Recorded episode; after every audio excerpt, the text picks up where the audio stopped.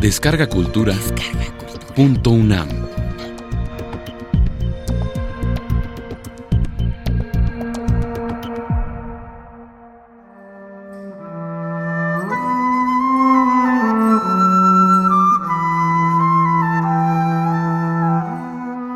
La palabra sagrada. José Revueltas.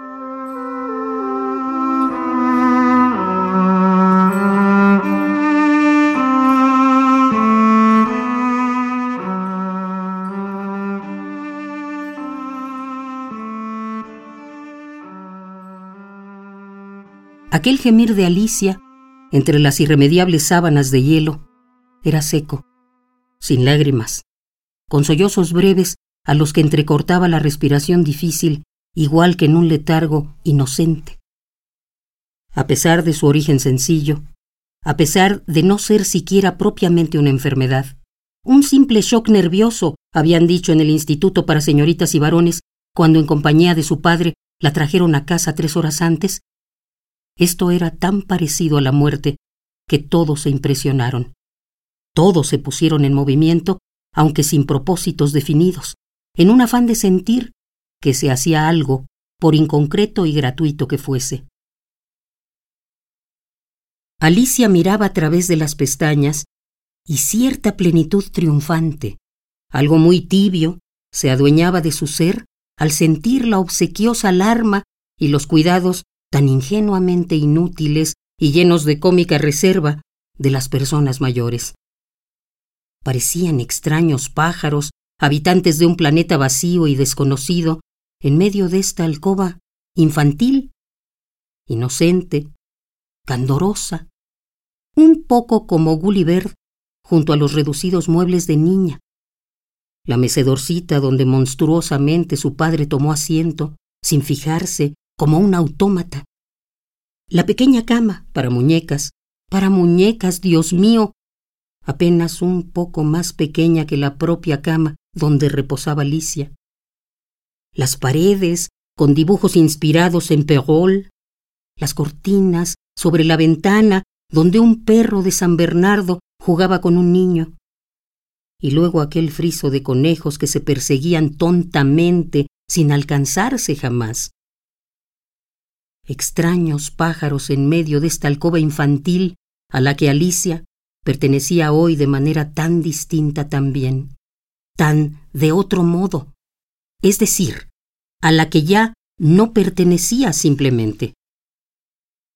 Ahora ya no, aunque todos se empeñaran en lo contrario, sin que ella, por su parte, ofreciera resistencia alguna. La servidumbre a la cual no fue posible ocultarle el escándalo de aquel suceso, se había congregado en torno a Alicia con cierta compungida malevolencia al amparo de la anarquía que reinó en los primeros instantes, y fue preciso desalojarla en la forma menos ofensiva posible. Sin embargo, alguna de las recamareras se entretuvo para recoger el desgarrado uniforme de Alicia, y ahora lo doblaba escalofriantemente, como si doblase un cuerpo humano vacío, sin vértebras, pero vivo, después del tormento de los cuatro caballos que habrían tirado de sus extremidades, aplastando, junto al escudo rojo del instituto y las blancas letras de su leyenda latina, per áspera ad astra, los dos senos púberes que aún abultaran en la blusa vacía después de que se desnudó la joven. Los aplastaba, pensando quién sabe qué inmundicias, con una inaparente y furtiva crueldad. Lo extraordinario era que Alicia no sufría, pese a sus gemidos. Ella pensó, acordándose de su tía N en la muerte del tío Reinaldo, que lo indicado era gemir, sollozar del mismo modo que lo hacen las viudas legítimas la tarde del entierro no tanto como una expresión de su dolor, cuanto como una deferencia hacia los demás, en cierta forma, para no defraudar a nadie. A toda esa gente de negro que rodea el ataúd y se estremece con los ayes de la pobre mujer que tanto amó al difunto y ahora quedará de tal modo sola. de tal modo sola e irremediablemente compadecida, mientras la amante del esposo muerto, esa viuda ilícita y secreta, que hubiese sido tan mal vista en el cementerio, llorará silenciosas lágrimas en el rincón de un templo o se pegará un tiro en el cuartucho de algún hotel. Una semana, recordaba Alicia, una semana entera, cuando la muerte del tío Reinaldo, en que la tía N no dejó de gimotear con un estertor rítmico, pausado, idéntico al suyo de hoy. Alicia sabía que en virtud del carácter indecible, escabroso, de esos gemidos suyos, aquellas obscuras sensaciones que en otro tiempo ella misma experimentó ante los gemidos de la tía N, aquella, su aterrorizada piedad, su estremecida indulgencia, se trasladaban ahora a las gentes que la escuchaban ahí, rodeándola en su alcoba de niña, a su padre, al rector del instituto y quién sabe, a esta odiosa enfermera blanca, a esta odiosa estatua de yeso en la misma forma que entonces.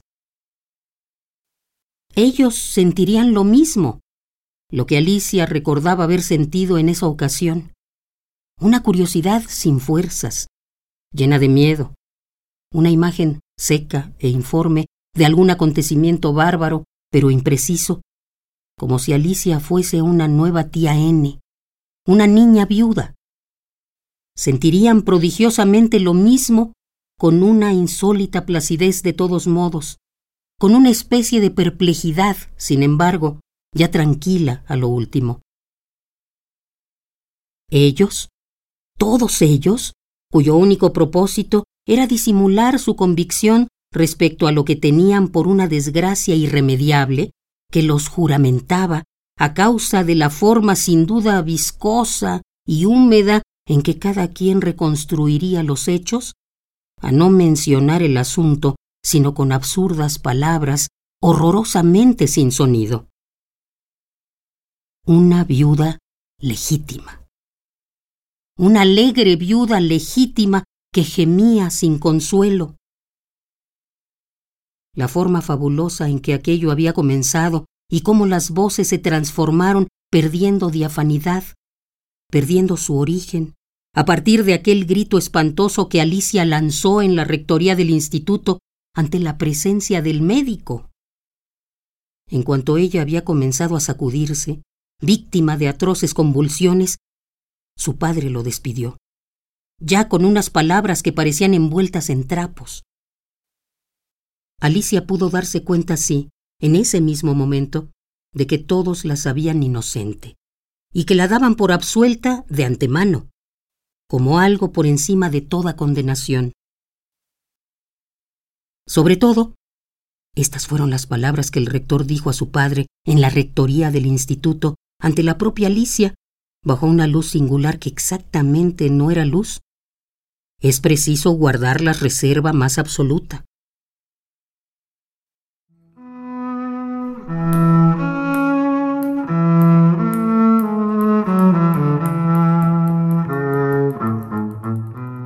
En tiempos muy lejanos, su padre y el rector habían sido condiscípulos, tiempos de la escuela primaria inimaginables, y ambos, su padre y el rector, se trataban a causa de esto con una detonante camaradería, muy ostentosa y marcada, como si se propusieran disfrazar un odio misterioso que los uniera. Desde niños, ¿tú te acuerdas bien? Nos hemos encubierto uno al otro. El padre de Alicia enrojeció en una forma extraña y trémula al escuchar estas palabras del rector. Digo, nos encubríamos uno al otro aquellas pequeñas diabluras que imaginábamos inconfesables. El rector hizo una larga pausa, ausente, con una especie de maliciosa añoranza. Tú sabes que hacer público este caso sería gravísimo para el instituto, prosiguió. Terminaría por llevárselo el diablo. Por cuanto al maestro Mendizábal, perdona que le haya llamado maestro, es la fuerza de la costumbre. Por cuanto al bribón de Mendizábal, recibirá un castigo ejemplar. El primero en no querer que las cosas se hagan públicas soy yo, repuso el padre entonces con una voz sorda que le salía del estómago. Pero espero de todos modos tu ayuda junto a la familia del novio. Tu testimonio será definitivo. Ellos comprenderán las cosas y el compromiso con Alicia seguirá en pie. En cuanto al testimonio, tenemos algo que no puede ser más fehaciente. ¿Fue esa la palabra? ¿Fehaciente? Que no puede ser más fehaciente, y ese algo es la confesión del propio Mendizábal. Se la haremos firmar de su puño y letra en la reunión del Consejo. Te lo prometo, había añadido el rector. Ante la propia Alicia, bajó una luz extraordinaria que nada tenía que ver con la luz. Su padre estaba de espaldas a la pared, y el escudo del instituto, por encima de su cabeza, le daba una cierta curiosa condición como si se tratase de un santo bizantino. Per áspera ad astra. Todas las mañanas, antes de entrar a clases, se les hacía jurar este lema, a coro, las manos extendidas como en el antiguo saludo de los césares romanos. Per áspera ad astra, por lo áspero a los astros, más o menos. Entonces los alumnos de los cursos superiores ligaban las sílabas con maliciosa rapidez y el grito se escuchaba al unísono, semejante a una descarga de fusilería. Pederasta, pederasta, tres veces, perasperadastra. Las letras blancas en torno del escudo rojo en la pared, como el halo de una imagen bizantina en la pared desnuda, con los retratos ligeramente pederastas de todos los rectores que habían pasado por el instituto.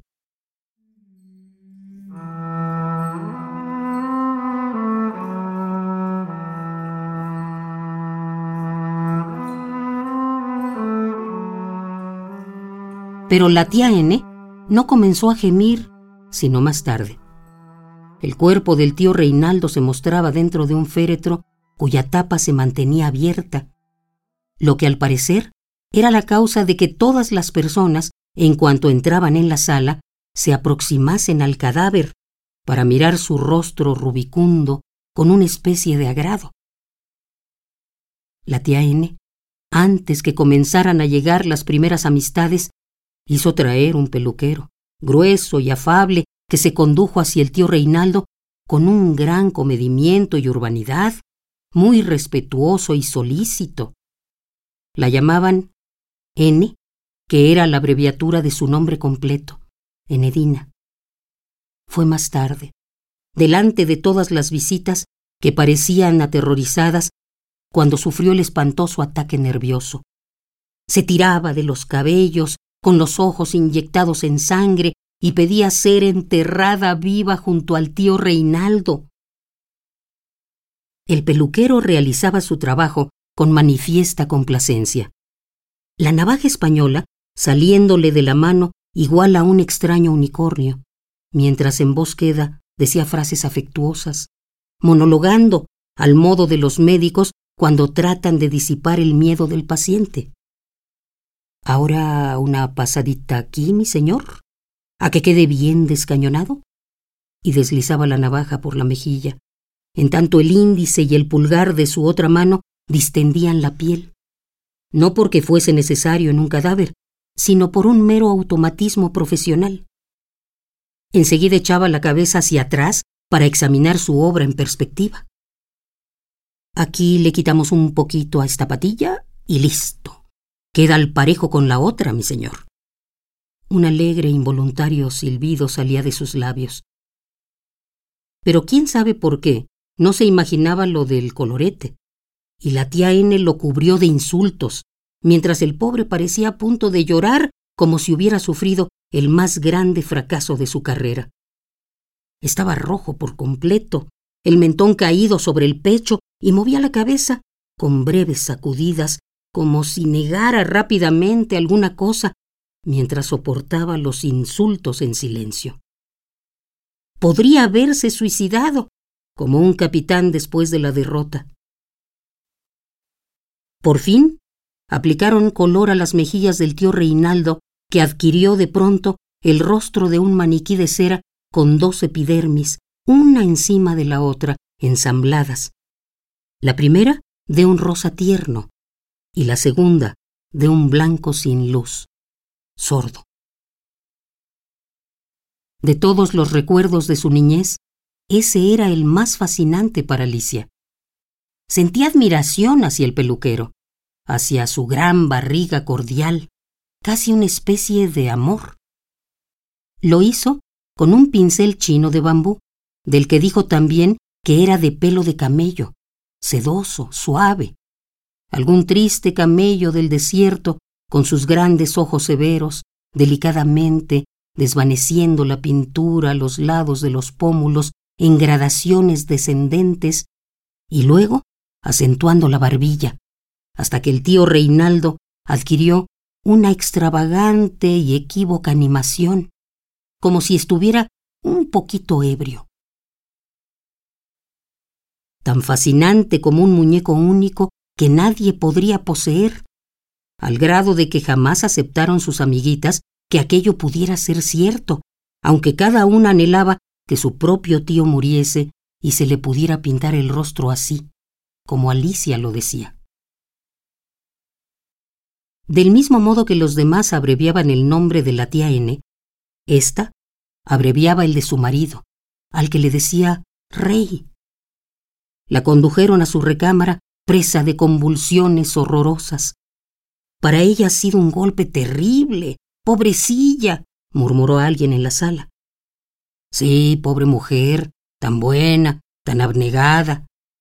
El peluquero en un principio tan feliz se excusaba de la mejor manera posible, confuso, aturdido. No a todas las familias les gusta embellecer a sus muertos, señora. En la casa de la señora B, la viuda del contador, usted sabe, incluso se indignaron al verme sacar los pinceles. No vale la pena con este mequetrefe, dijo la señora a su viuda. Tales fueron sus palabras. El pobre señor B había perdido todo el cabello durante su enfermedad y, para ser franco, a mí se me había llamado tan solo para aplicarle unos postizos a los dos lados de la cabeza, así que confieso que me excedí. Con el temor de incurrir hoy en lo mismo, dejé en casa los pinceles, pero eso no quiere decir que yo ignore mi oficio, señora. Quedará usted muy satisfecha de mi trabajo. El señor B, con todo y no tratarse sino de unos simples postizos, adquirió un aspecto muy digno y respetable, el aspecto de un verdadero contador público titulado. Salió entonces en busca de sus utensilios, con movimientos muy singulares de las manos, como si nadase en el aire, pero impulsándose únicamente con los dedos, muy juntos, iguales a los de un palmípedo, los brazos pegados al cuerpo y aquellas dos cómicas aletas moviéndose hacia atrás. Era difícil conciliar en esa ocasión aquellas diversas imágenes de la tía N, tan diferentes entre sí, tan opuestas. La forma curiosa en que el peluquero usaba aquella muletilla, mi señor, como si en realidad el tío Reinaldo no estuviese muerto, bien muerto. Un poquito de rojo vivo en los lagrimales y ya está, mi señor. Imbécil, había exclamado la tía N en cuanto las absurdas manos del peluquero desaparecieron a la vuelta del corredor. ¡Imbécil! Si la gente comienza a llegar antes de que Reinaldo esté presentable, no sabré qué hacer. Habrá que retenerla en la antesala. ¡Dios! Sería insufriblemente ridículo el que yo apareciese después de media hora exclamando ¿Ya pueden pasar? Hagan el favor por aquí como si Reinaldo hubiera sufrido alguna indisposición, y la tía N se oprimía las sienes. Gritaba que su único anhelo era que la enterraran viva con rey, con su rey. La espantosa voz se oía en toda la casa. El tío Reinaldo era malacólogo, especialista en el conocimiento científico de los caracoles. Su colección era extraordinaria y en cierta forma había sido un hombre famoso, lo que fue causa, sin duda, de aquella ocurrencia del colorete en las mejillas.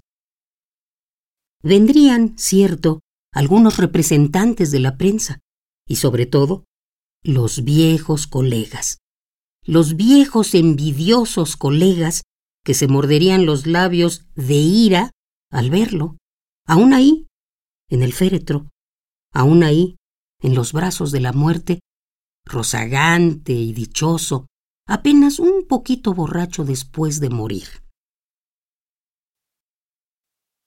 Alicia no se daba cuenta exacta, sin embargo. Le había causado una extrañeza mortificante la figura de aquel anciano tristísimo, de mirada gris y melancólica, tan enfáticamente vestido de negro, al grado de que su luto parecía mayor al de todos los demás, cuya cabeza se inclinó hacia el féretro mientras bisbiseaba una oración con el semblante transido de piedad. Pero no, no rezaba. Se ve que el mentecato reventó a su gusto. Había dicho sin alterarse, con la actitud del sacerdote de un culto implacable y sombrío, la mirada envidiosamente fija en las mejillas sonrosadas del cadáver.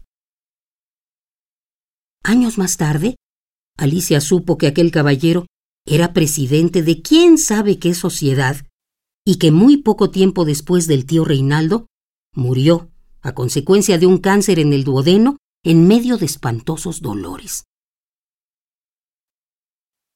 A la pobre de N no le escatiman sufrimientos más de los que ya tiene, dijo alguien con alarma desde el comedor, apresuradamente, con algo que parecía una fruición equívoca y gustosa.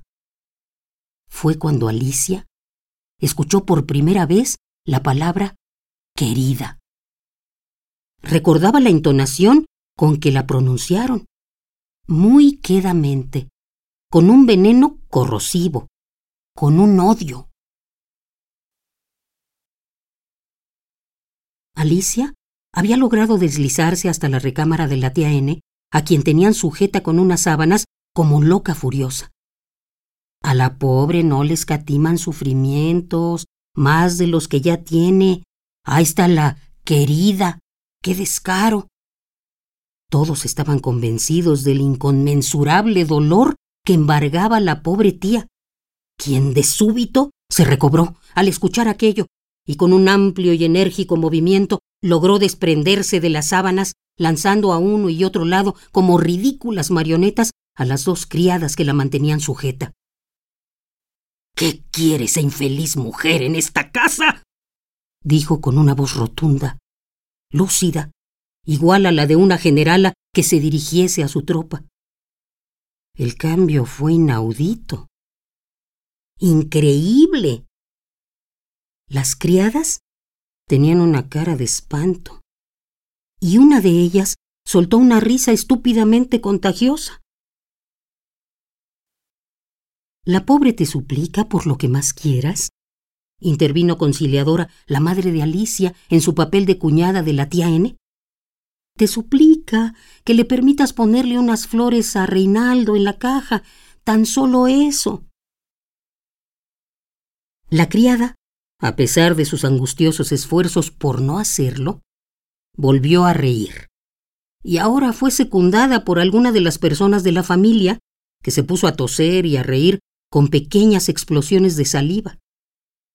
Se trataba de una pariente un tanto nebulosa del difunto tío Reinaldo. ¡Cállate, imbécil! le gritó la tía N dirigiéndole una horrible mirada lúcida.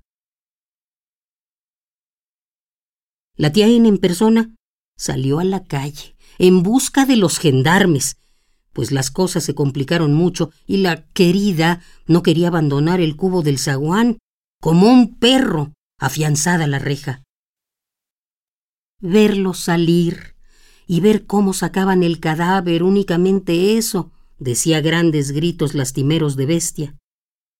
Hubo que arrancarla de ahí por la fuerza. La viuda ilícita que quería ver al amante por última vez. La viuda secreta. Dos días más tarde, se hablaba respecto a la tía N de una manera sumamente extraña como si las palabras que a ella se referían carecieran de sonido, pero al mismo tiempo con una gran compasión, con una indulgencia llena de misericordia. La tía N, encerrada en su alcoba, no hacía otra cosa que gemir sin consuelo. En el ambiente de toda la casa, igual, igual que hoy, había una cosa elusiva, intangible, absolutamente no dicha, pero que merced a los gemidos de la tía N se condensaba en torno de ella en la forma de una absolución sin reservas, una absolución total, como si la tía N hubiera sido víctima de la injusticia más atroz. Una injusticia horrible que se habría cometido contra la tía N en un hotel de barriada donde se encontró el cadáver de la querida del tío Reinaldo, la cual se había pegado un tiro. Estoy de acuerdo, es un testimonio fehaciente, irrecusable, dijo el padre. Pero me ayudarás a convencerlos, de todos modos, que esto ha sido una desgracia, como si la hubiera atropellado un tranvía, una desgracia atroz de la cual Alicia no ha sido responsable. Lo que es verdad, tú lo sabes bien bajo una luz que propiamente no era luz, en la oficina de la Rectoría, una claridad lánguida y enferma, con una voz inhumana que brotaba de quién sabe dónde, no del cuerpo, no de la garganta, desde luego, como si las palabras carecieran de sonido. Sin embargo, debieras llamar a un médico, como si las palabras no se refiriesen a la pobre Alicia, sino que giraran nebulosamente en torno al injusto dolor que le impuso a la tía Inedina, algunos años antes, el estúpido suicidio de la mujerzuela en el cuarto de un hotel remoto.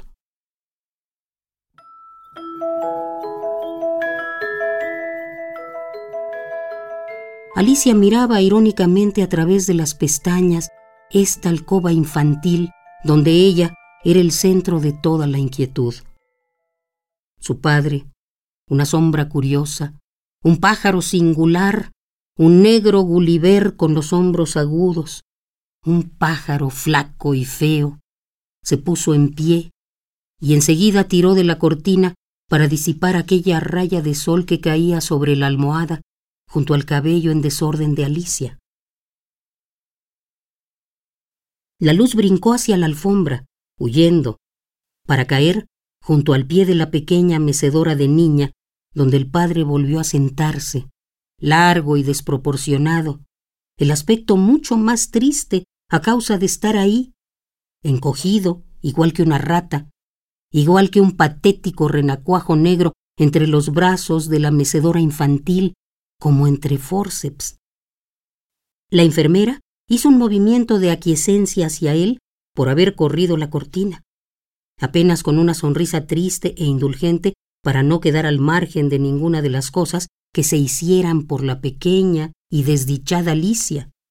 Y desde sus forceps el padre agradeció en silencio esa aprobación, a su vez diciendo sí, con la cabeza y con un breve cerrar de párpados. Por su parte, el rector lanzó un hondo suspiro que curiosamente parecía de satisfacción. Sin duda, porque tenía las manos cruzadas sobre el vientre y la vista baja, mirándose los pulgares, como si hubiese terminado de comer. Ante esto, en cambio, la enfermera frunció el entrecejo con una mirada colérica. En fin de cuentas, el rector no era miembro de la familia y además había sido en su maldito instituto donde ocurrieron los hechos, obligando a que el rector rectificara con un nuevo suspiro, luego la vista hacia lo alto, las manos ya no entrelazadas en esa actitud abacial que tanto chocara la enfermera, sino de pronto contraídas, oprimiéndose en una súplica aparentemente dirigida al cielo. La mujer replicó entonces con una vaga inclinación, mientras su barbilla enfilada hacia el padre, con un movimiento oscilatorio y trémulo, parecía indicar que sin duda ella, la fiel enfermera, era la única capaz de sentir, con auténtica sinceridad, la terrible pena que se abatía sobre la casa.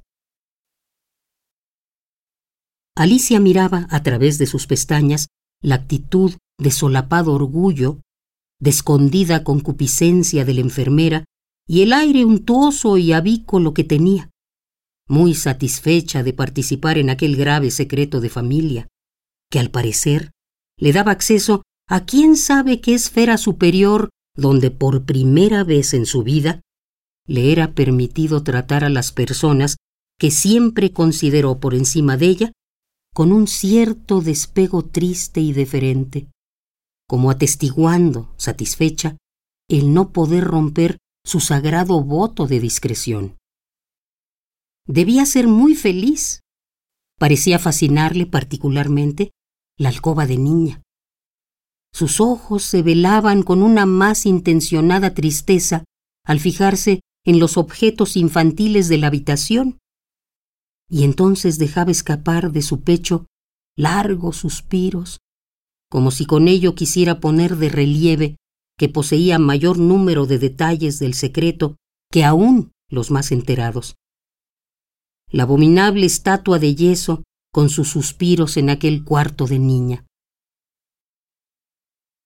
En aquel cuarto de la bella durmiente, del perro de San Bernardo, de las cortinas con adornos ingenuos de las paredes con cenefas, como si Alicia no hubiera dejado de pertenecer desde hacía tiempo a esa alcoba y hasta la enfermera, aun ella, se empeñase con sus largos suspiros en no sacarla de ahí, sin querer aceptar, negándose a que pudiera existir un contrasentido entre Alicia y el carácter de su habitación, de su encubridora habitación.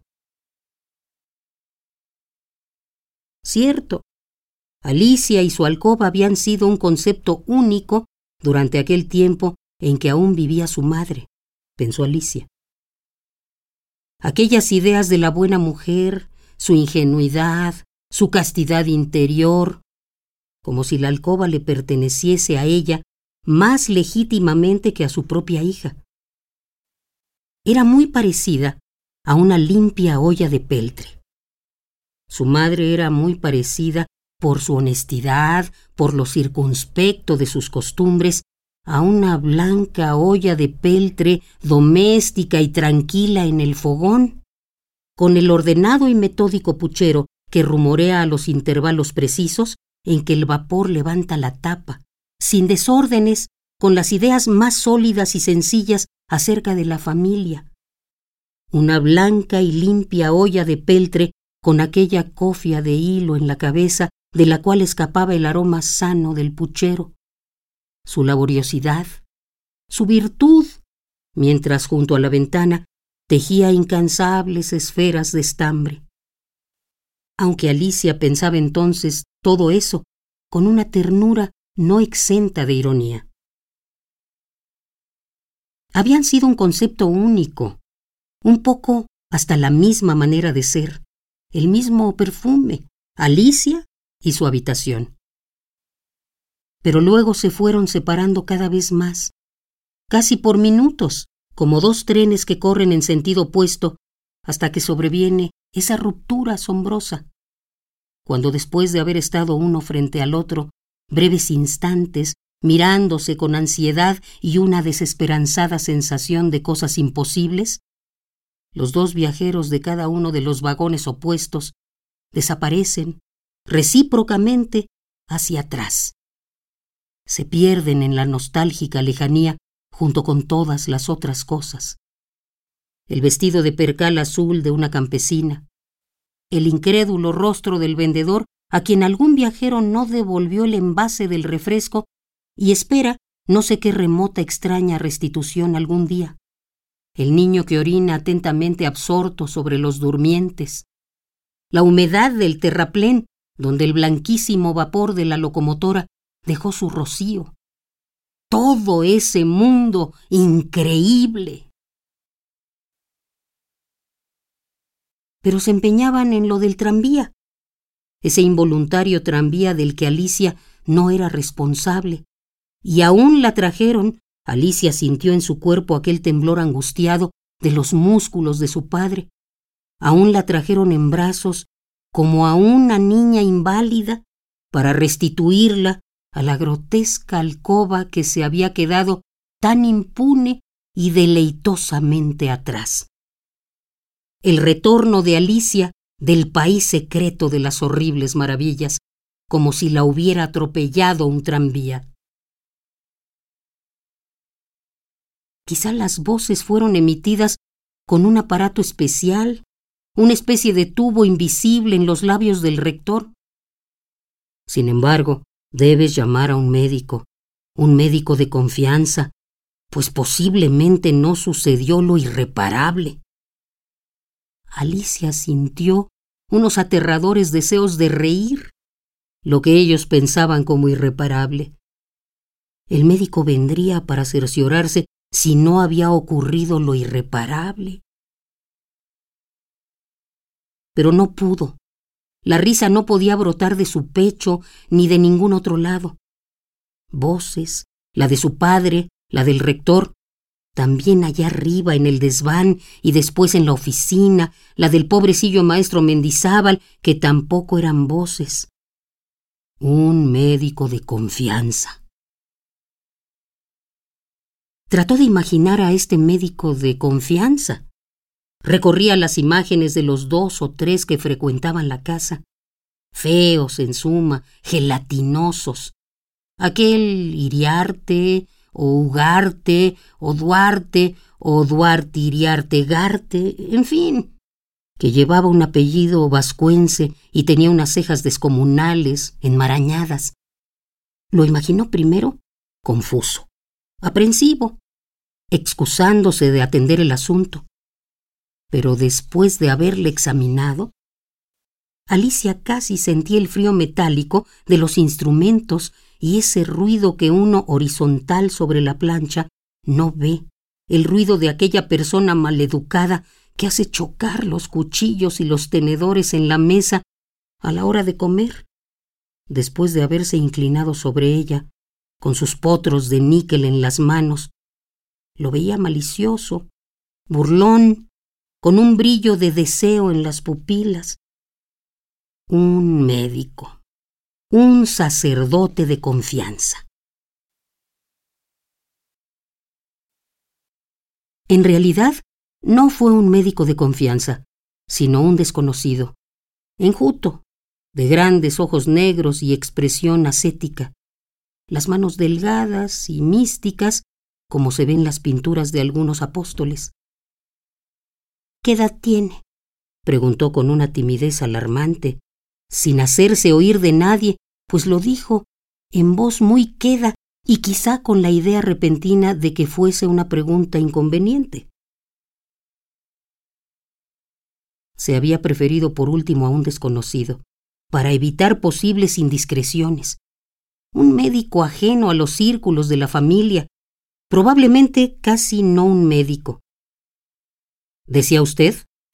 Se volvió el rector hacia el apóstol en el tono con que se habla un chantajista. El médico quiso sonreír. La edad, señor, es necesaria para mi diagnóstico. Había enrojecido hasta casi desmayarse. Dieciséis, se apresuró a decir el padre, sin fijarse en la severa mirada reprobatoria del rector. Iba vestido de negro, un traje negro tornasolado, muy digno, con las mangas lustrosas y desleídas, y sin duda debía ser un médico de barriada un médico de pobres. Asombraba el que no lo hubiesen traído, como en las juramentaciones carbonarias, con los ojos vendados.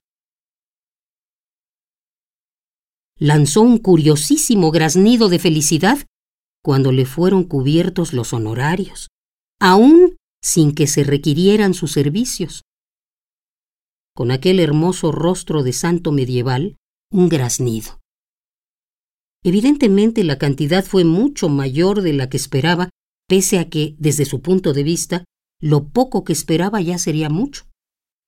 Un voraz graznido que dejó una impresión penosa y cómica, como si se hubiera tratado de un loco. Para entonces ya Alicia se debatía convulsa, presa de un ataque. Es mejor que se retire, doctor. Ya ve usted, su sola presencia ha trastornado a la niña. Le era imposible imaginarse la figura que haría ese San Francisco de Asís después de haberla examinado con esas mariposas niqueladas, esas mandíbulas ortopédicas que extrajo del maletín ahí mismo, en la oficina del rector, lo cual se juzgó de muy mal gusto. Imposible. Tal vez el pobre habría llorado, o tal vez no habría dicho la verdad, pero en todo caso, nunca los ojos del doctor Duarte, Iriarte, Garte, o como se llamara. Guardó sus instrumentos con un aire nervioso, aprensivo, con una especie de miedo a cosas domésticas, a regaños de mujer, a niños llorones, a ropa húmeda que jamás se secaría, tendida de un cordel en la propia habitación, sobre el insufrible lecho nupcial. Debía ser muy desgraciado. La esperanza que tenían de que no hubiese ocurrido lo irreparable, de que las cosas en última instancia se hubiesen consumado a medias. Pensaban, no cabe duda, situaciones muy cómicas, un poco de ridícula pesadilla en aquel desván tan estrecho, lleno de esferas terrestres, de mapamundis, de sistemas solares fuera de uso, donde Alicia fue sorprendida donde todos esperaban, con asustada fe, que las cosas hubieran sucedido solamente a la mitad. El recelo con que aguardaron al médico y luego aquella sensación de descanso al despedirlo sin que realizara el examen, como si tuvieran miedo a quién sabe qué aterradora y confusa verdad. Era un espía, con las pavorosas libélulas niqueladas brotando del maletín, igual que de una sucia y extraña placenta de cuero. Un espía que graznó de felicidad del mismo modo que un cuervo desvalido.